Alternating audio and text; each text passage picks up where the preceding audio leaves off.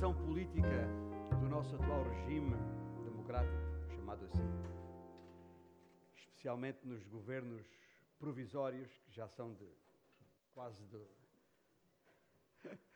já são mesmo do tempo da, do passado, do século passado. Havia, mas havia nessa época, um, e ainda há, eu não sei se foi extinta essa figura, mas havia a figura do, do ministro sem pasta. Ou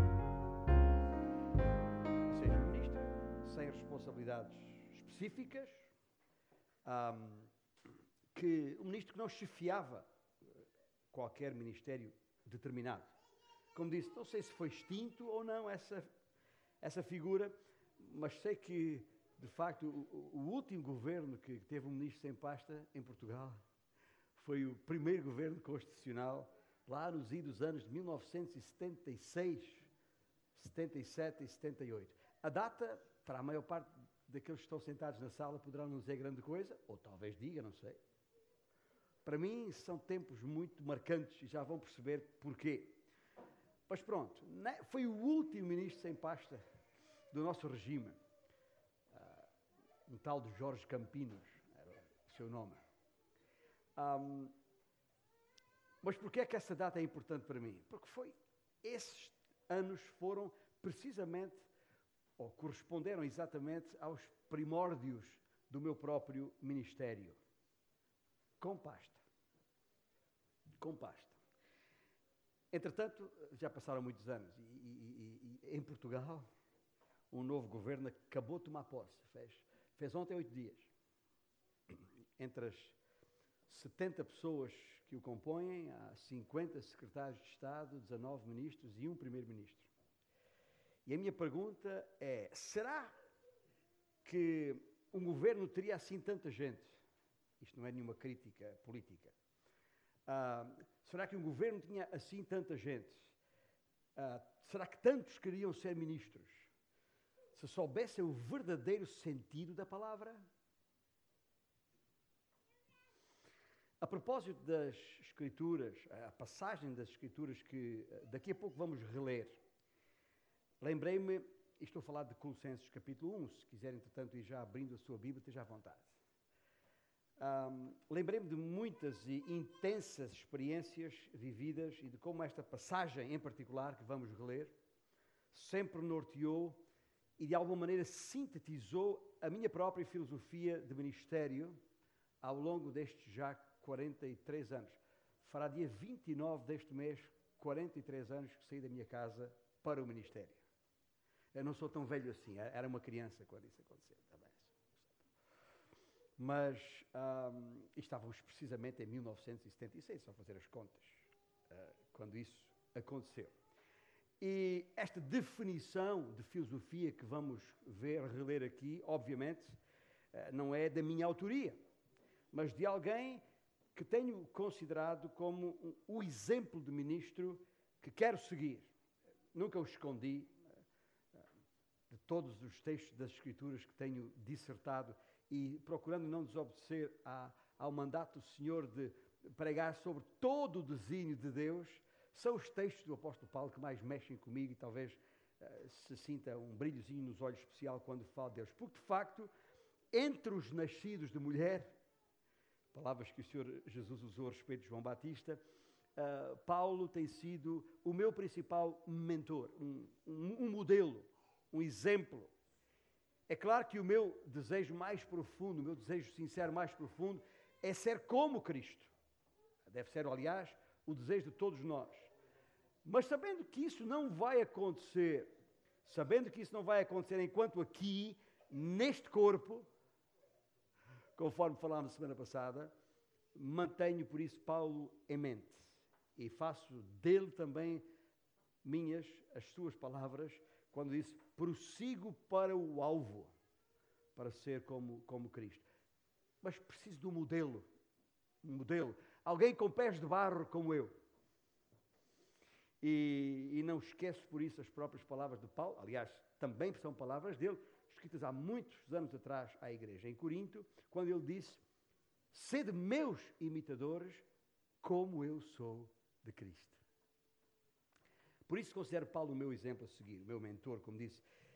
E ao longo dos anos, uh, e continuo, tenho procurado compreender Paulo, quer no livro de Atos, onde está a história narrada por Lucas, quer nas suas próprias epístolas. E já agora, entre elas, destaco a segunda epístola que ele escreveu aos Coríntios, porque é aquela que expõe, como nenhuma outra, o coração do apóstolo Paulo. Talvez por isso, e não é que eu não tenha já pensado nisso, e não é que eu não tenha já pregado uh, a espaços uh, deste livro, mas ainda não fiz uma exposição completa deste livro, de fio a pavio, como se costuma dizer. Uh, talvez, talvez por sentir que ainda não tenho experiência suficiente para entender em toda a profundidade aquilo que Paulo expressa ali. Mas, como disse, entendi desde a primeira hora a sua filosofia de ministério. Como disse, numa fase ainda muito inicial do meu ministério. Claro que eh, os irmãos aqui nem se lembram disso, mas a minha mulher sabe que eh, em todas as minhas cartas que escrevia às igrejas desde o início e aos irmãos e, uh, uh, e mesmo aquelas cartas convocando uh, para atividades especiais no âmbito das responsabilidades que tinha no ministério, então no final de todas as cartas na minha assinatura estava colocava sempre este texto de, de Colossenses 1 capítulo versículos 24 a 29 já nessa altura porque já nessa altura percebi estava ali o essencial daquilo que é o ministério. E, e portanto, não, não, não, vale a pena uh, uh, uh, usar outro tipo de, de linguagem, porque na minha própria vida sei exatamente. Ou seja, este texto expõe e define com clareza aquilo que o ministro de Cristo, o ministro de Jesus Cristo deve ser, e mais, deixa bem claro quais são as pastas que o Senhor Jesus Cristo atribui, ou atribuiu, aos seus ministros. Tem a Bíblia aberta em Colossenses 1, então, por favor, uh, leia comigo os versículos 24 a 29. Quando Paulo diz agora, me regozijo nos meus sofrimentos por vós e preencho o que resta das aflições de Cristo na minha carne a favor do seu corpo, que é a igreja. Este é o versículo 24 que nós consideramos exclusivamente no domingo passado.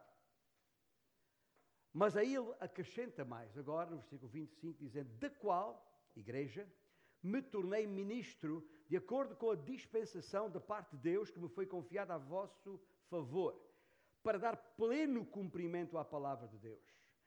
O mistério que estivera oculto dos séculos e das gerações, agora, todavia, se manifestou aos seus santos, aos quais Deus quis dar a conhecer qual seja a riqueza da glória deste mistério entre os gentios, isto é, Cristo em vós, a esperança da glória, o qual nós anunciamos, advertindo a todo homem e ensinando a todo homem em toda a sabedoria, a fim de que apresentemos todo homem perfeito em Cristo. E para isso é que eu também me afadigo, esforçando-me o mais possível, segundo a sua eficácia, que opera eficientemente em mim. Não é preciso ser um, um grande uh, especialista em linguística para perceber que a quantidade de pronomes pessoais que Paulo aqui usa, me regozijo, me tornei ministro, a dispensação que me foi confiada, Cristo em vós, o qual nós, e aqui usa o primeiro o pronome na primeira pessoa do plural, o qual nós anunciamos a fim de que apresentemos todo o homem perfeito em Cristo. Para isso é que eu também me afadigo, esforçando-me o mais possível para que essa eficácia opere eficientemente em mim. Isto é muito pessoal, gente. É a perspectiva pessoal que Paulo tem do ministério. Eu não vos escondi na, na parte introdutória desta mensagem à igreja que tomei desde a primeira hora estes versículos de forma muito pessoal. E espero que cada um de vós aqui sentados ou de pé que me ouve, possa perceber o que está aqui em causa e de alguma maneira assimile particularmente, pessoalmente, a mensagem que está aqui. Porquê? Porque esta mensagem, sendo que há uma, há uma, há uma clara orientação no, no, na sua ênfase, no seu foco, para aqueles que o Senhor separa para o ministério, como foi o caso de Paulo, como foi o meu caso, e outros, muitos que estão nesta sala, pela graça de Deus, a verdade é que todos nós somos ministros neste governo. Todos nós somos ministros nesta dispensação, nesta economia. E, portanto, eh, ainda que haja aqui um testemunho pessoal de um ministro, quer o que escreveu este texto, quer este que vos fala, esta mensagem não é exclusiva para nós. E uh, é preciso, portanto, que percebemos o que está aqui em causa. Porque o que vamos perceber agora, o que vamos olhar agora, é exatamente porque este ministério não é para qualquer um. E o que resta saber entre aqui e o final do nosso tempo juntos é se tu fazes parte deste governo ou não. Porque quem faz parte deste governo, ou neste governo, aliás, não há ministros sem pasta. Todos nós temos pastas que nos foram distribuídas e a qual é expectável que façamos a nossa parte nesta economia que pertence ao Senhor Jesus Cristo. E por essa razão, e mesmo antes de falarmos em pastas ou as pastas que estão expostas neste texto, é importante percebermos que não é qualquer um que pode fazer parte deste governo. Estou a usar a palavra governo metaforicamente, como podem imaginar, mas não tanto quanto pensam. E já percebemos isso, vamos perceber isso daqui a pouco. Dizia eu, não é para qualquer um, há um perfil adequado. E não é, uh, uh, e ao falar neste perfil e, e ao dissertar sobre este perfil que vou fazer a seguir, é importante que cada um, ao ouvir, perceba, quer nós que somos ministros, se realmente temos este perfil, porque se não tivermos, é melhor que saiamos fora deste governo, é melhor que haja uma remodelação neste governo, porque não, estaremos, não teremos o perfil adequado para o ser. Ou, por outro lado, estás aí sentado e nem consideras ser, ou até agora consideras ser, um ministro de Cristo. E de repente perceberes, hoje, durante este tempo juntos, que afinal tens o perfil adequado para ministro. O que é que isso vai dar? O que é que vai acontecer na tua vida? Isso já me ultrapassa. Porque é o Espírito Santo quem diz: Ei, a igreja, separa-me, esse aí e aquele ali. Como fez com Paulo lá em Antioquia da Síria, no primeiro século, com Paulo e Barnabé. E portanto, é isto que está aqui em causa. É preciso o perfil. E hoje, neste tempo juntos, são essas as, as duas grandes áreas que é preciso retermos. Qual é o perfil do ministro e quais são as pastas do ministro? Falando primeiramente do perfil do ministro, devo dizer-vos, tem que ser alguém com a perspectiva certa. Alguém com a perspectiva certa. Se voltarmos, uh, se relembrarmos, aliás, o início do versículo, uh, o final do versículo 23, que não lemos hoje, porque fez parte de uma das mensagens anteriores, ele já lhe diz: Me tornei ministro. E depois, essa ideia repete no versículo 25 que lemos há pouco: Me tornei ministro. O que é que isto quer dizer? Vamos, vamos tentar definir o que realmente significa ser ministro. A palavra no grego, na língua em que originalmente o texto foi escrito, é a palavra diáconos, de onde nós eh, transliteramos a palavra que usamos no, no, nosso meio eclesiástico, diácono, a palavra diácono. E, e, mas o significado base, ou básico, ou elementar, ou essencial da palavra diáconos, sabe o que é que quer dizer? Literalmente, um empregado de mesa. Ah. Talvez nem isso. O ajudante do empregado de mesa. Empregado de mesa, em princípio, é aquele, aquele que vem à mesa para receber o, o, cliente e pergunta o que é que vai comer hoje, ou o que é que vai beber hoje. Não é? Toma nota, ou carrega nos botões, que agora é tudo eletronicamente, e, e depois, ao carregar os botões, já está lá um freguês qualquer desconhecido lá atrás na, na cozinha, na copa, onde quer que seja, a preparar, a separar os pratos, a preparar a comida, a ir atrás das coisas necessárias, quer para o cozinheiro preparar a comida, quer para o empregado de mesa ter no mais curto espaço de tempo tudo em ordem para servir o cliente. E depois é o empregado de mesa que volta a dar a cara junto do, da mesa e serve a comida. A palavra diácono tem muito mais a ver, a palavra originalmente escrita, diáconos, tem muito mais a ver com aquele servente que, que a gente nem vê quando vai ao restaurante comer.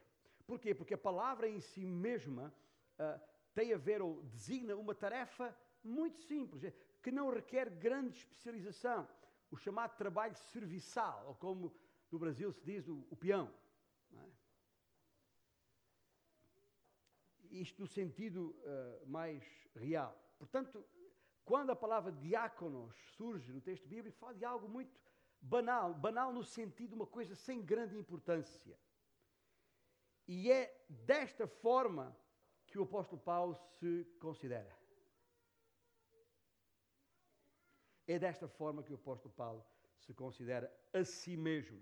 E não usa apenas esta palavra, como se, se há dúvidas, porque em outros textos, quando uh, surge a palavra ministro ou servo no texto bíblico, às vezes, nas suas epístolas, às vezes há, aparece a palavra doulos, que é uma palavra mais diretamente associada a um escravo, o que ainda torna mais expressivo o sentido da palavra ministro ou servo que ele se refere aqui, porque a palavra doulos, doulos não só se refere a algo ah, insignificante, como tem a ver com sujeição, com submissão, com, com, com. Não há lugar para insubordinação, porque a pessoa em si não tem quaisquer direitos, não fazer aquilo que lhe é mandado fazer. E até há uma outra palavra que Paulo usa, talvez não tão conhecida, que nós não nos referimos tantas vezes. E se tem uma Bíblia à mão, se quiser abrir na, na, na primeira epístola que ele escreveu aos Coríntios, lá no capítulo 4, e logo no, no, no primeiro versículo que, que ele escreveu neste contexto, portanto, em 1 Coríntios capítulo 4, eu estou também abrindo a minha Bíblia ali para, para vos acompanhar, ele diz, assim importa, assim pois importa que os homens nos considerem como ministros de Cristo. Veja que na nossa língua a palavra é a mesma pelo menos na versão que estou a ler, ao meio da revista e atualizada. A palavra é a mesma, mas a palavra no original que foi escrita é outra palavra, uma palavra diferente. E a pergunta é: quão diferente? Já vai perceber. É a palavra uh, hiperetas. Portanto, não é a palavra diáconos, não é a palavra doulos. Veja, palavras, até nós que não sabemos grego, não é a nossa língua, percebemos que são três palavras completamente diferentes. E a palavra hiperetas é uma palavra composta, eh, há o prefixo ou a preposição hiper, que, que quer dizer debaixo de, sub, ou embaixo, e retas, que vem do verbo remar. Remar. Ou seja, a palavra que ele usa aqui está a chamar-se a si mesmo literalmente um subremador. Um subremador.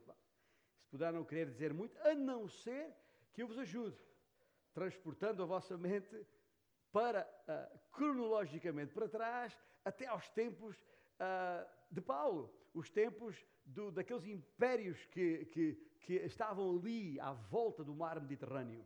E alguns deles, como os fenícios, como os, os, os cartagineses, os gregos também, ah, ah, e os romanos, claro, tinham ah, poderosas embarcações de guerra que saíam para o mar e, e, com as quais entravam em combate. E uma, havia uma embarcação especialmente temida para quem a conseguia fabricar nos seus estaleiros, que eram e não sei se já, se já leu sobre isto uh, ou não, mas também se não leu, pode ler, eram os chamados triremes. Triremes, que era um nome dado a certos navios de guerra gregos, já agora. Porquê? Porque os, o, ele tinha três níveis de, uh, ou três posições para os remadores, como se fossem três andares de remadores. O que é que isto, qual era a grande vantagem disto? O, o, tinha a mesma potência, porque os, não eram uh, cavalos, mas eram, eram, era força humana, tinha a mesma potência, só que permitia que o barco fosse mais curto. E mais curto, mais fácil de manobrar em combate, com todas as, as vantagens que, que daí adivinham. E, portanto, eram, eram, era, Esses barcos, e pode ver imagens, basta googlar trireme e vai chegar lá com certeza. A verdade é que o, o subremador, que é a palavra que ele usa aqui, era aquele pessoal que estava no nível mais baixo dos três níveis. Literalmente debaixo d'água, junto ao casco da embarcação. E, uh, e tantas, ou seja, gente que durante dias a fio não chegava a ver a luz do dia. Gente que, que, que estava, na maior parte dos casos, acorrentados aos, aos remos, porque eram escravos, para não fugirem. E assim remavam com centenas de outros homens para fazer avançar no mar Mediterrâneo estes poderosos barcos. Mas veja que é a palavra que Paulo usa, que revela o nível de, de inferioridade em que ele se coloca. Ou seja, ele coloca-se aí. Eu faço parte, essa é a minha posição. É ali que eu trabalho. Lembre-se, estou a falar que para se ser um, um ministro com o perfil adequado tem que ter a perspectiva certa. Agora, Está a tomar boa nota da perspectiva de Paulo? Onde é que ele se vê? Está lá, no, no porão, na parte mais funda do navio, no casco, uh, entenebrecido, com trevas à sua volta. E ele considera-se a si mesmo no, num dos mais simples e, e, e, e mais baixo nível de submissão. E isso ajuda-nos a perceber porque é que na tal segunda epístola aos Coríntios que eu referi há pouco, Paulo, a certa altura, no capítulo 4, eh, se considera como, nos considera, se considera como um vaso de barro. Vaso de barro. Ele diz nesse capítulo 4: temos este tesouro, referindo-se ao Evangelho, do qual fala esses versículos, o Evangelho da verdade de Deus, temos este tesouro em vasos de barro. Barro é uma palavra que, que, que manifestamente procura comunicar uh, algo uh, uh, do mais simples, o mais, o mais comum, o mais tosco possível. Era esta a perspectiva que Paulo tinha de si mesmo. E é por isso que esta terminologia que ele usa para descrever o que é um ministro tem que ser considerada por nós repensada. O que ele está a dizer é assim: olha, da perspectiva dos de fora, aqueles que nos veem, então podem ver-nos como alguém importante. Fulano está lá em cima, está, está, com, está com o microfone, está no púlpito, tem uma audiência, tem luz e não sei o que mais. Gente importante. Poderá ser essa a perspectiva dos de fora, mas nós que somos ministros não podemos ter essa perspectiva. Temos que ter a perspectiva que o apóstolo Paulo tem enquanto representante do Deus Altíssimo que somos de facto? A razão por que nos consideramos dessa forma tão sub, tão inferior, será na medida em que percebermos quão alto é o Deus que servimos. Porque se nós nos compararmos com os homens, se a nossa perspectiva for de comparação em termos estritamente humanos, então vamos pensar que somos grande coisa. Dependendo da posição, do poder, da autoridade ou da riqueza que cada um tem. Mas aquele que tem consciência de que é um ministro de Cristo não pode considerar-se mais alto do que, o, do que o mais baixo. Porquê? Porque sabe, a sua comparação está com Cristo. E Cristo é o Deus Altíssimo. Isso faz toda a diferença na vossa vida. Mas a verdade é que isso é a minha perspectiva. Tem, esta tem que ser a perspectiva do ministro, porque não é do mundo. No mundo, alguns nos veem como gente importante, mas a maior parte não. A maior parte olha para nós como, como quê? Lembra-se do uh, Paulo escreveu, nesse mesmo capítulo 4 da primeira epístola aos Coríntios, ainda está lá com a Bíblia aberta, veja lá o versículo 13, o que é que diz. Diz que, Paulo diz, temos sido considerados lixo do mundo, escória de todos. Somos considerados pelo, pelo, pelos de fora como escumalha, coisa desprezível, relé. E a palavra grega, outra vez, usada literalmente, sabe o que é que ela quer dizer literalmente? Aí, escuta, eu vou falar isto porque eu li sobre isto, não percebo nada disto. Cozinha não é o meu forte. Mas, mas, mas uh, uh, quando, por vezes, uh, depois de preparar uma refeição na, na, na, e, e, se tira a comida da panela para os pratos ou para atravessa-se antes, essa parte eu sei porque estou à mesa, vejo chegar. Mas o que eu não vejo, só me percebo disso mais tarde quando percebo que alguém que foi lavar a louça está ali a fazer um esforço enorme porque ficou alguma coisa presa no, no fundo da panela. Ou porque estourou um pouco, ou porque são aqueles resíduos do fundo do tacho que dão trabalho, que não, não servem para nada senão para jogar fora. É isso que literalmente significa a palavra que Paulo usa neste texto em 1 Coríntios 4. Só para perceber uh, o, que, o, que, o, o, que na verdade ele está a querer dizer aqui. Né? Nós somos o, os resíduos no fundo do barril. Quem gosta de bom, de bom vinho, uh, com certeza faz questão que ao servi-lo, uh, os resíduos não venham atrás, porque vão, vão estragar o vinho. Está bem? Se lá, se lá estão. É, é, é, é isso. É, é isso que Paulo considera que é. Somos a escória, somos considerados desta forma. Mas para Paulo está tudo, tudo bem com isso. isso. Não há problema nenhum se os de fora me consideram assim. Sabe porquê? Porque essa já é a minha perspectiva. Não tem que ficar ofendido, chateado, uh, uh, indignado uh, ou, ou, reagir mal porque os de fora me tratam assim. Porquê? Porque essa já é a minha perspectiva sobre mim mesmo. Não faz grande diferença. Tudo bem. E assim, ao, ao olhar para, para estes textos, uh, percebemos melhor o que é que Paulo quis dizer quando diz: Me tornei ministro, ou sou ministro de Jesus Cristo. Ficamos aqui com esta noção de humildade, com esta noção de abnegação, de insignificância, de sujeição, de inferioridade, onde Paulo se coloca. Não passamos de barro ou de vasos de barro contendo, contendo um evangelho glorioso. E Paulo não deixa ali, naquele texto de 2 Coríntios 4, nenhuma dúvida.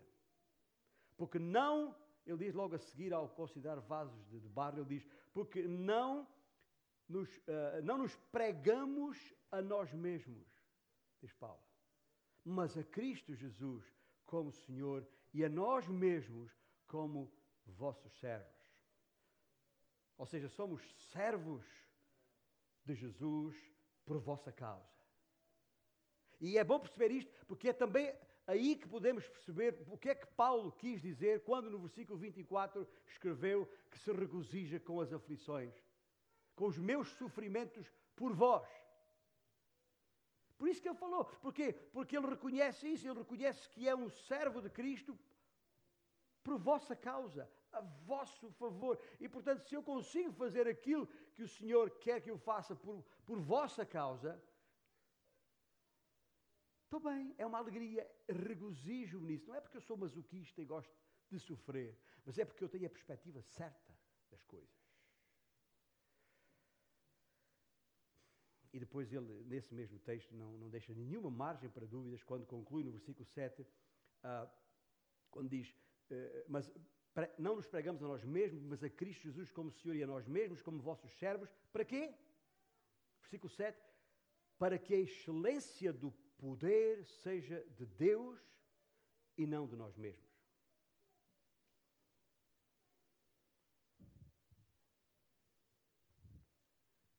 João, Timóteo, Demétrios, para falar apenas nestes, que são quatro na sala, que são pastores, formalmente considerados como tal. O que, o que a palavra de Deus nos está a dizer a nós aqui é que se as nossas vidas têm algum impacto e alguma influência na vida dos demais, tá a explicação não está em nós mesmos, porque não passamos de vasos de barro. É isso que Paulo está a dizer. E, portanto, dentro deste perfil do ministro, há que perceber não apenas qual é a perspectiva certa que a pessoa tem que ter, mas também, e já agora é uma segunda coisa, qual é a proveniência desse ministro. Há que ter a perspectiva certa e há que ter a proveniência certa. Isso é uma outra questão. Mas é uma outra questão que tem que ser considerada dentro do perfil do ministro que estamos a falar aqui. Se perceber, voltando a Colossenses capítulo 1, onde estamos, no final do versículo 23, Paulo conclui com uma, uma uh, depois de uma, de, um, um capítulo, de uma primeira parte do capítulo, ou uma segunda parte, primeira e segunda parte, se quiser, do capítulo 1, que é muito intensa a respeito da glória de Cristo. Eu só começo a falar de si como se como ministro depois de deixar bem claro quem é Jesus Cristo. Está bem? E portanto ele vai, fala sobre a glória de Cristo, fala da sua deidade, da sua majestade, da sua exaltação, da sua supremacia. Isso para além de o apresentar como o cabeça, ou a cabeça da igreja, o primogênito dentre os mortos. Tudo expressões que ele usa aqui. Aquele que em tudo e em todos tem a primazia. São as palavras que, que ele usa. Depois fala ainda do ministério da reconciliação, como ele, Jesus, fez a paz pelo sangue da sua cruz e nos aproximou dele, nos chegou a ele, nós que outrora estávamos o quê? Alienados, separados. E depois de, de, de toda essa passagem sobre a glória de Cristo e do Evangelho, chegando ao final do versículo 23, ele diz: Do qual? Evangelho. Do qual? Jesus Cristo. Me tornei ministro. Uma ideia que repete depois no versículo 25 que lemos há pouco. Não, isto não quer dizer que, que foi da iniciativa própria sua, obviamente. A expressão me tornei ministro refere-se a ter sido de objeto, ou ter sido objeto de uma ação sobre ele. Como? O que é que faz de um homem um ministro? Foi a sua educação, diploma, mestrado em teologia e depois ainda por em cima disso um PhD qualquer, um doutoramento. É, é isso que é a sua habilidade pessoal que faz dele um ministro. Foi a igreja que fez dele um ministro.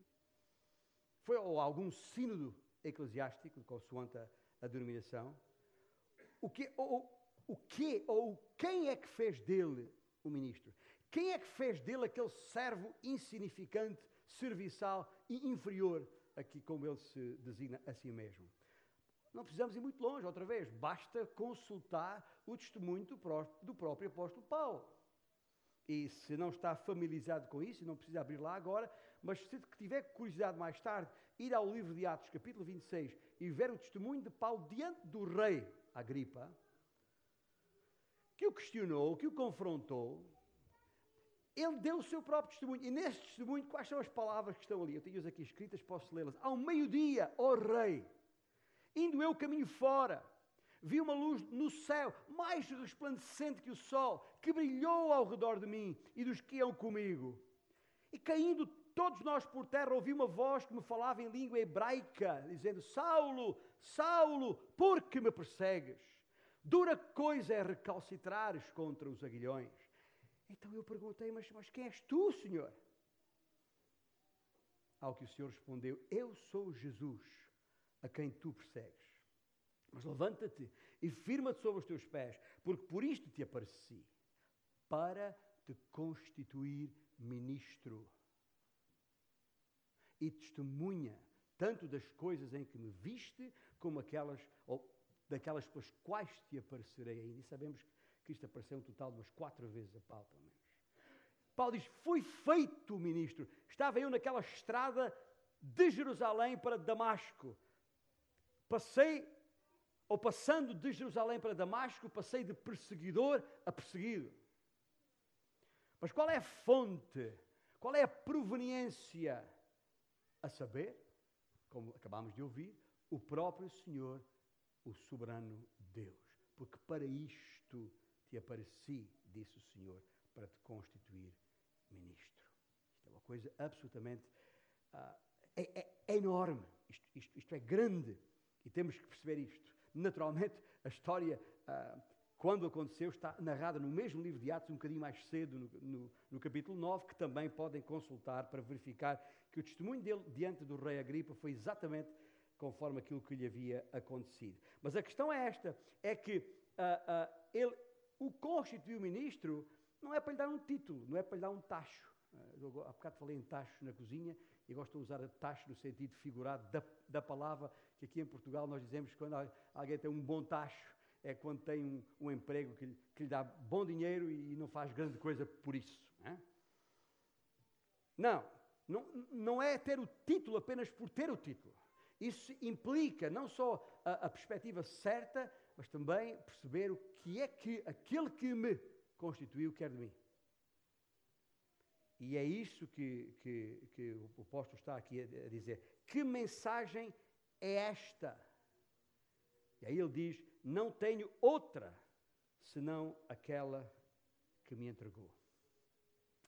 Isto é, fui enviado ao povo, está lá em Atos 26, capítulo, versículo 18.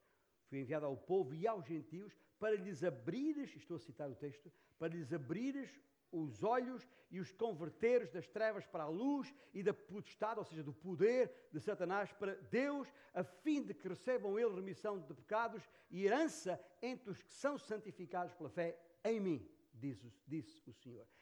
É para isso que nós fomos feitos ministros.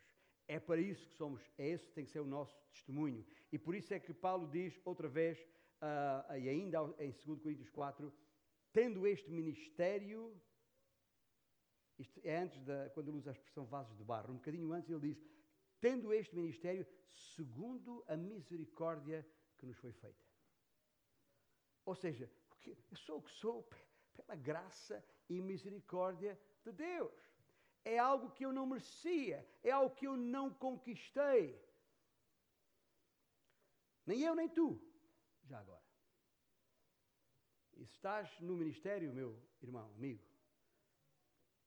é por misericórdia. É uma, é uma dádiva graciosa. Se eu estou no ministério, é por graça e misericórdia. Se és um, um, um, um daqueles uh, subremadores de, de categoria insignificante, subalterno, inferior, do tal terceiro nível na galeria dos escravos. Foi o Deus soberano que te colocou aí.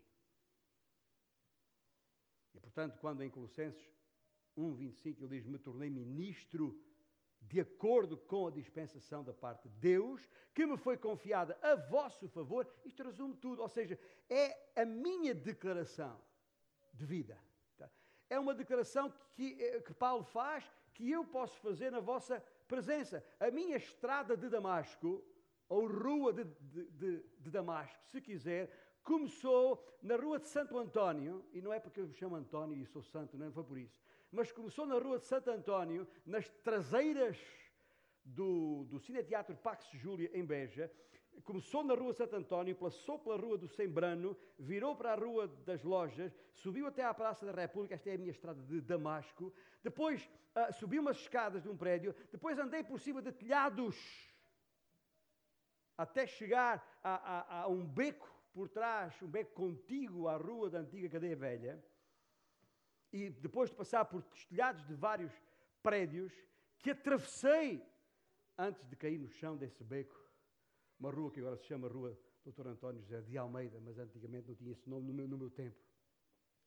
E, e, passando por cima daquela estrada, essa foi a minha estrada de Damasco. Ironia do destino. Veja só, levei comigo nessa caminhada por cima daqueles telhados o homem que é hoje o Presidente da República deste país, Marcelo Rebelo de Sousa.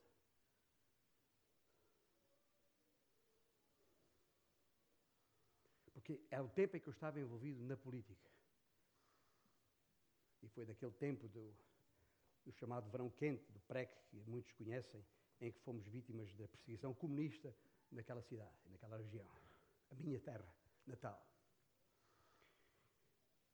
Essa foi a minha estrada de Damasco. Tinha 17 anos. Marcelo, Marcelo Rebelo de Souza sabe disto, aliás, ele faz referência a isso, só que não sabe quem eu sou. Nem tem que saber. Nem, nem quero que ele saiba. Que importância tem isso?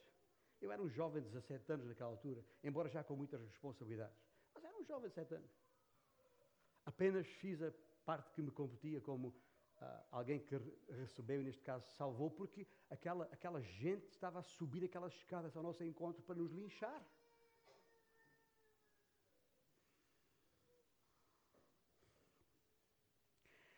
Portanto, eu, eu sei do que estou a falar, porque eu também tinha a minha estrada, tive a minha estrada de Damasco, onde quase perdi a minha vida.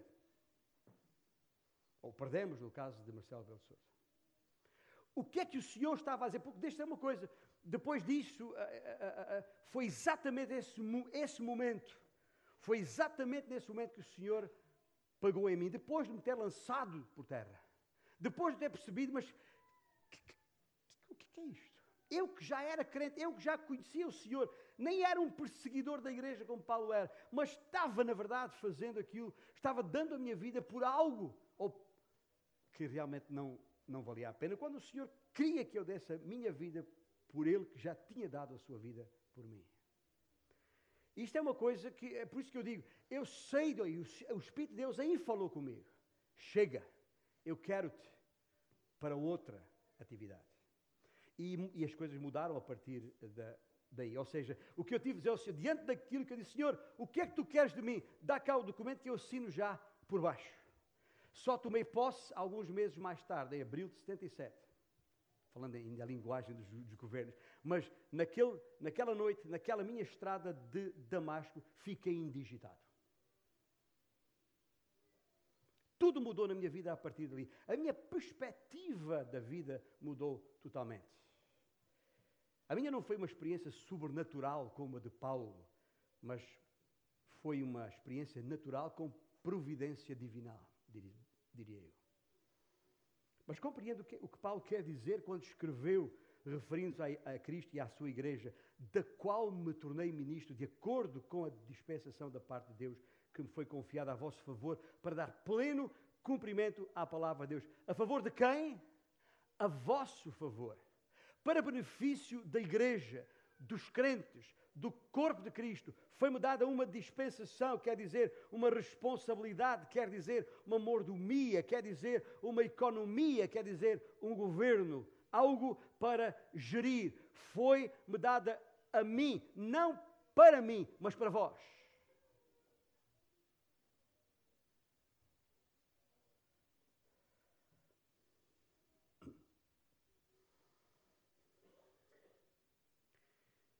Dispensação, a palavra que Paulo usa é a palavra grega oikonomen, oikonomian, que é, outra vez, é um conjunto de duas palavras, a palavra oikos, que quer dizer casa, e a palavra nomian, que vem de nomos, que quer dizer lei, ou ordem. E, portanto, Paulo está a falar aqui da ordem da casa. É de onde nós usamos a palavra economia até, até hoje, né? diretamente daí.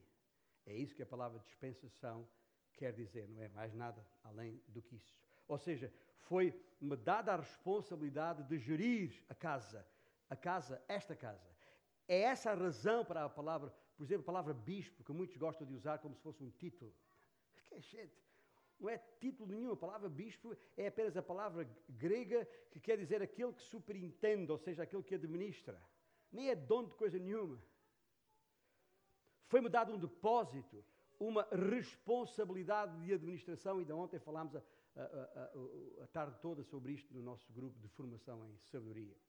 E é por isso é que Paulo diz, em 1 Coríntios 9, outro texto, estou a citar muito as epístolas a Corinto porque são realmente preciosas neste sentido. É por isso que Paulo diz: ai de mim se não pregar o Evangelho. Até porque, de acordo com Hebreus 13, vou ter que prestar contas a Deus aquele que me arregimentou. Alguém muito importante, gente. Alguém muito precioso para mim. Alguém que eu amo porque me amou primeiro. Veio ter comigo de alguma maneira lá em Beja. E me deu algo muito, muito precioso, dizendo-me: Meu filho, importas-te de segurar isto para mim? Importas-te de guardar isto, de proteger isto com, com, com a tua vida? Esta é a dispensação que ele me entregou, que me foi confiada. Ora, sabendo tratar-se de uma responsabilidade dada pelo próprio Deus, tinha que mexer comigo. E por isso estou aqui, 43 anos depois. Bem, eu espero que os irmãos entendam o que eu vos disse desde o início. Não vale a pena pensar em ministério, não vale a pena pensar em pastas, se não percebemos primeiro o que é o ministro, o perfil do ministro. E o ministro, no o perfil que vos trouxe aqui esta manhã da parte do Senhor, tem que ter a perspectiva certa e tem que ter a proveniência certa. Mas deixe-me concluir pensando um pouco sobre as pastas do ministro, que afinal é o restante da passagem aqui que nós lemos há pouco. Lembra-se, ou lembra-se, está ao corrente disto, não sei se acompanhou, eu já acompanhei tantas vezes que da última vez decidi não acompanhar, não tinha tempo. Foi, foi uma hora e meia de ministros que está de Estado a assinar o livro de tomada de posse. Foram 90 minutos. Mas quem acompanha essas coisas e ouvir com atenção cada um deles, portanto, quem, uh, quem esteve a, a assistir este sábado da semana passada, ouviu esta frase 70 vezes. Bem? 70 vezes.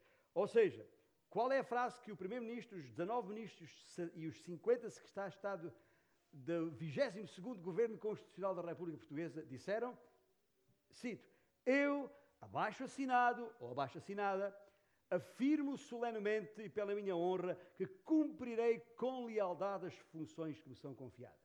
Conhece de cor esta frase. Agora, atenção. Estamos aqui mais do que 70, bem mais, pela graça de Deus. E estes que aqui estão, há bocado cantaram Senhor, assumo o compromisso. Certo? É a mesma coisa. É rigorosamente a mesma coisa.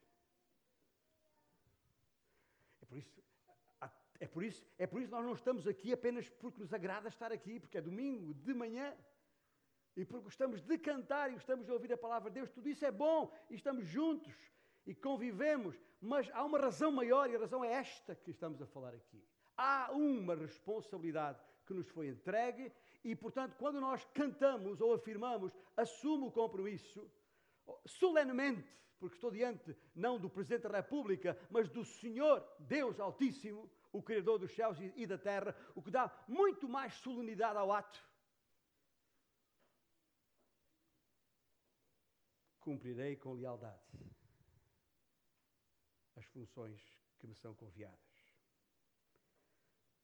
as funções que me são confiadas enquanto membro deste governo, desta dispensação de Jesus Cristo. E que pastas é que nos foram distribuídas? Ah, Deixa-me usar a seguir a mesma analogia. Pastas como a pasta da, da, da economia e a pasta da comunicação. Literalmente, o apóstolo Paulo está a dizer aqui em, em Colossenses 1, não sei se tem a sua Bíblia de volta lá ou não, mas ele usa aqui uh, esta expressão muito interessante no, no, no, no versículo uh, 25, que, uh, que me foi confiada, ele usa o mesmo verbo que os ministros usam, aquilo que me foi confiado, a diferença está em que me foi confiado a vosso favor, como está no versículo 25, para dar pleno cumprimento à palavra de Deus. É para isso que estas funções me foram confiadas, para dar pleno cumprimento à palavra de Deus. É para cumprir a palavra de Deus. O que é que significa pleno cumprimento da palavra de Deus? Significa obedecer à chamada da palavra de Deus, como, como aconteceu comigo e com outros? Será viver a palavra de Deus como exemplo, que esperamos que todos nós possam? Será ensinar a palavra de Deus, toda a palavra de Deus? Será isso que significa cumprir plenamente? Gente, é isso e muito mais. A Timóteo, Paulo escreveu na segunda epístola, capítulo 4, versículo 5, cumpre cabalmente o teu ministério. É isto. Para que é que Deus chamou Paulo? Era um pastor, entre outros pastores, entre outros profetas e mestres que havia em Antioquia. Estava servindo o Senhor ali, na cidade, na igreja local. E o Senhor disse: separa-me esses dois. Há outra coisa que eu quero que eles façam. Está para além daquilo que está confinado a esta cidade de Antioquia. É isso que está lá no capítulo 13 de, de Atos, que podem conferir e conhecemos bem a, a passagem. E, de facto, a partir dali, Paulo começa a viajar. E a Bíblia fala de, de, de três ou quatro viagens missionárias. Ele, mas que, se olharmos com atenção o que é que ele fez, não foi tipo, agora vou para norte, agora vou para sul, agora vou para leste, agora vou para oeste, porque tem que ir em todas as direções até aos confins da terra. Não foi isso que Paulo fez. Se olhar com atenção às, à, à, à descrição das suas viagens que estão no livro de Atos, na verdade, são quatro viagens, sendo que a última foi até financiada por Roma. Roma financiou a última porque foi preso, ou soube, uh, foi detido. Mas ele, a primeira viagem saiu, pregou o Evangelho, estabeleceu igrejas.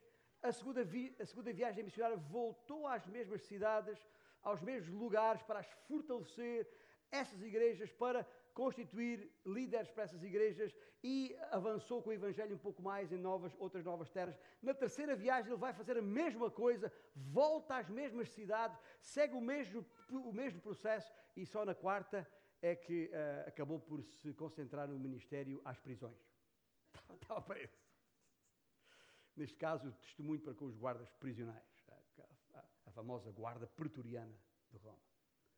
O que, o que, é que eu aprendo com isto, olhando para isto em termos de, de, de, da pasta da economia que lhe foi entregue? Do enquadramento em que, ele, que lhe foi dado? A sua descrição de cargos, como nós dizemos aqui.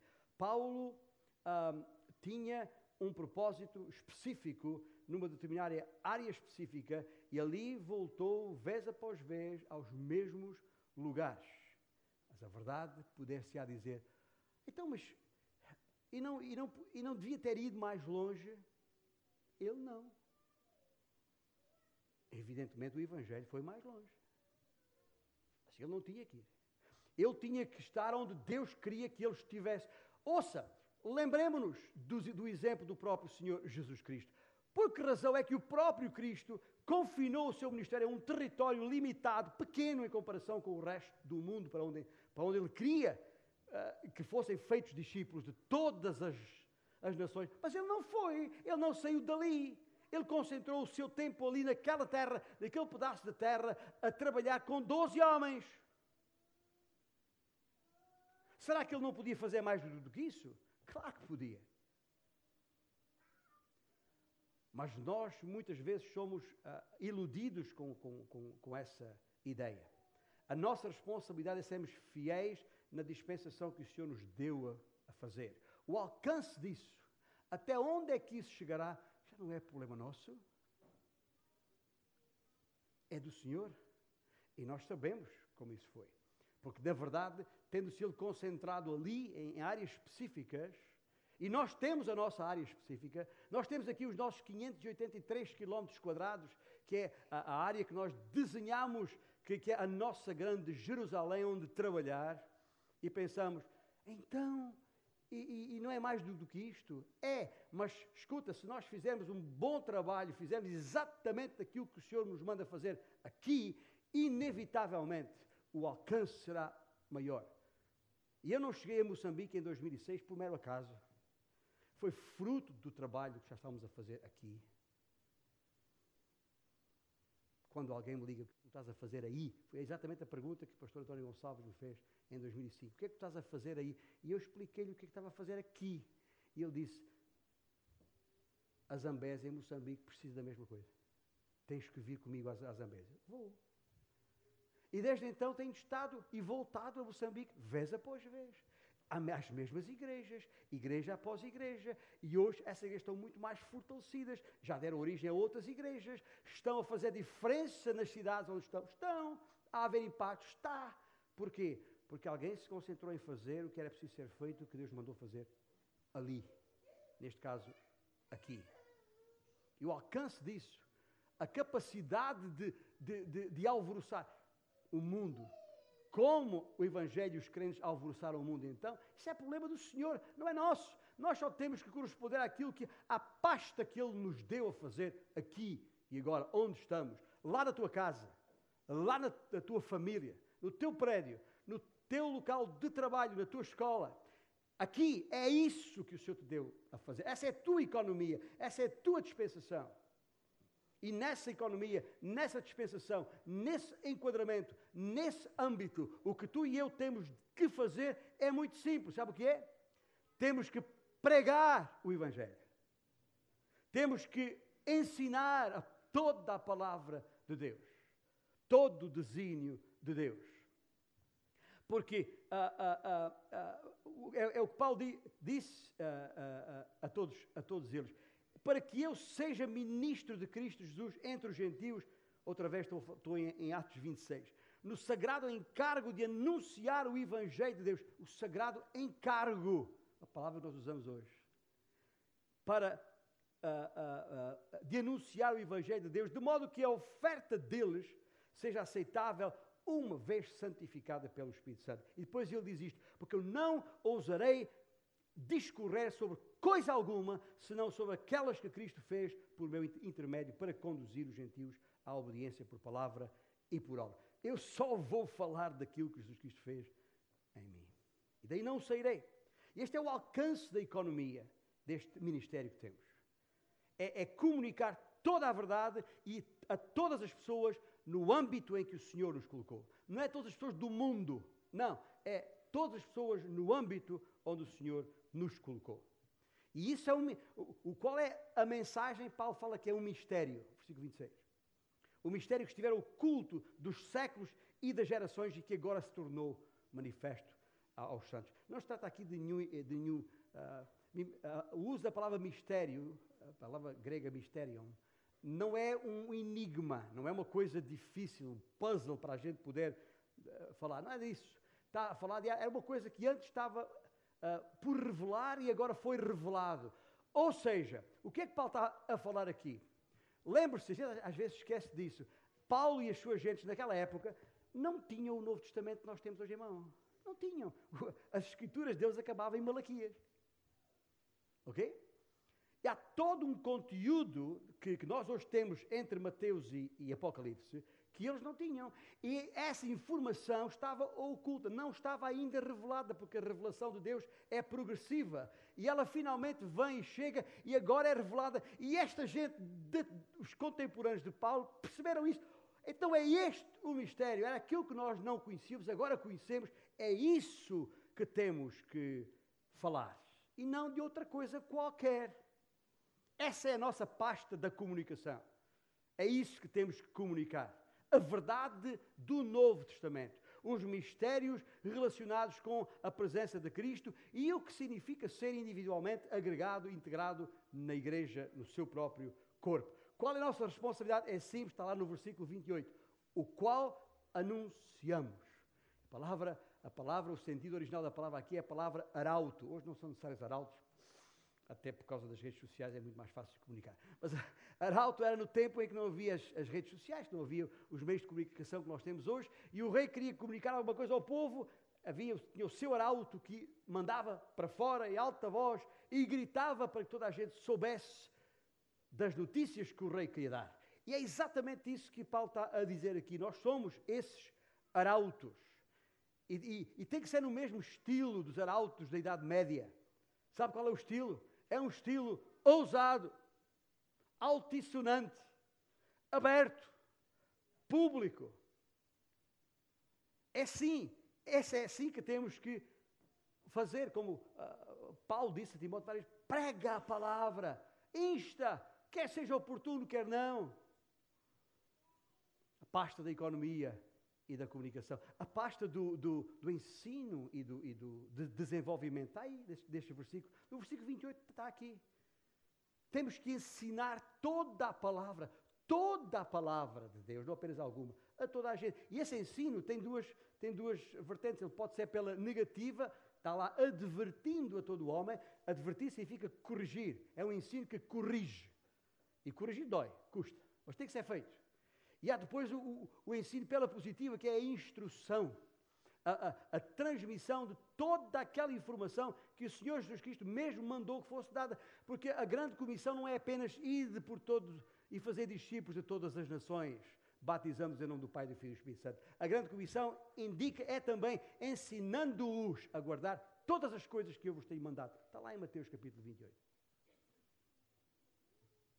E portanto, este é o, o Ministério do Ensino e do Desenvolvimento. Estou a chamar de desenvolvimento a propósito do quê?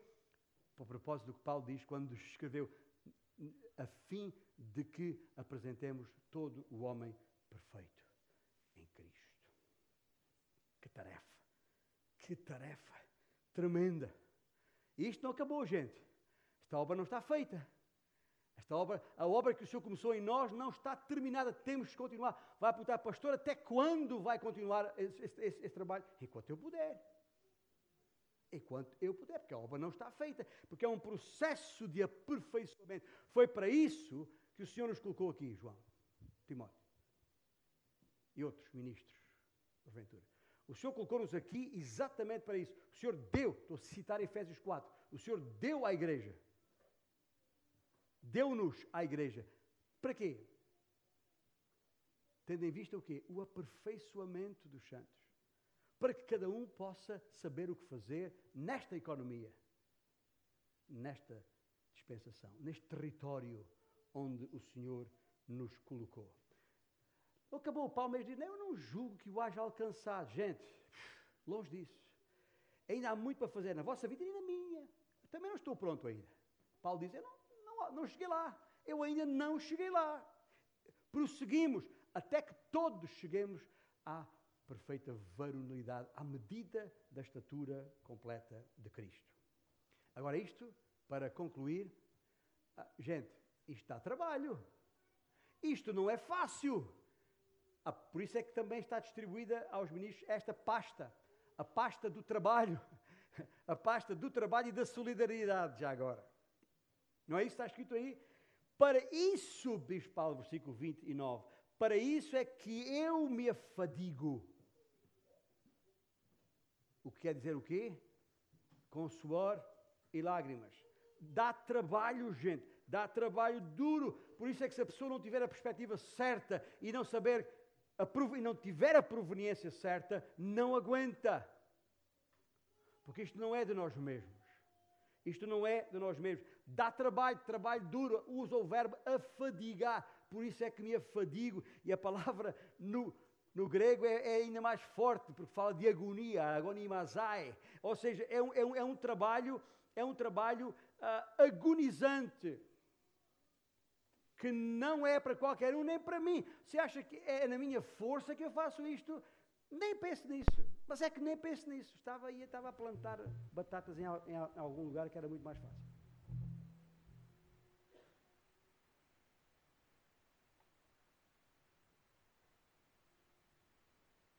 Mas isto é feito segundo, conclui Paulo, a sua eficácia, que opera eficientemente em mim.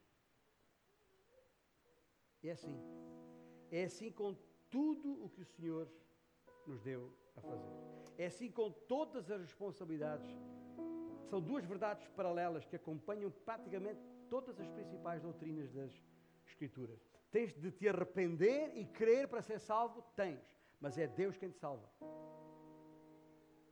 A, a, a fim de seres santificado, tens que obedecer e, e tens que perseverar, custo que custar.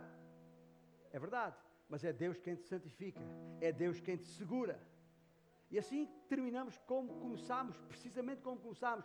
A nossa força está na nossa fonte, não está em nós mesmos. O ministério de Paulo foi tudo aquilo que Deus queria que fosse, porque ele foi fiel a estas coisas e deixou bem clara a sua paixão.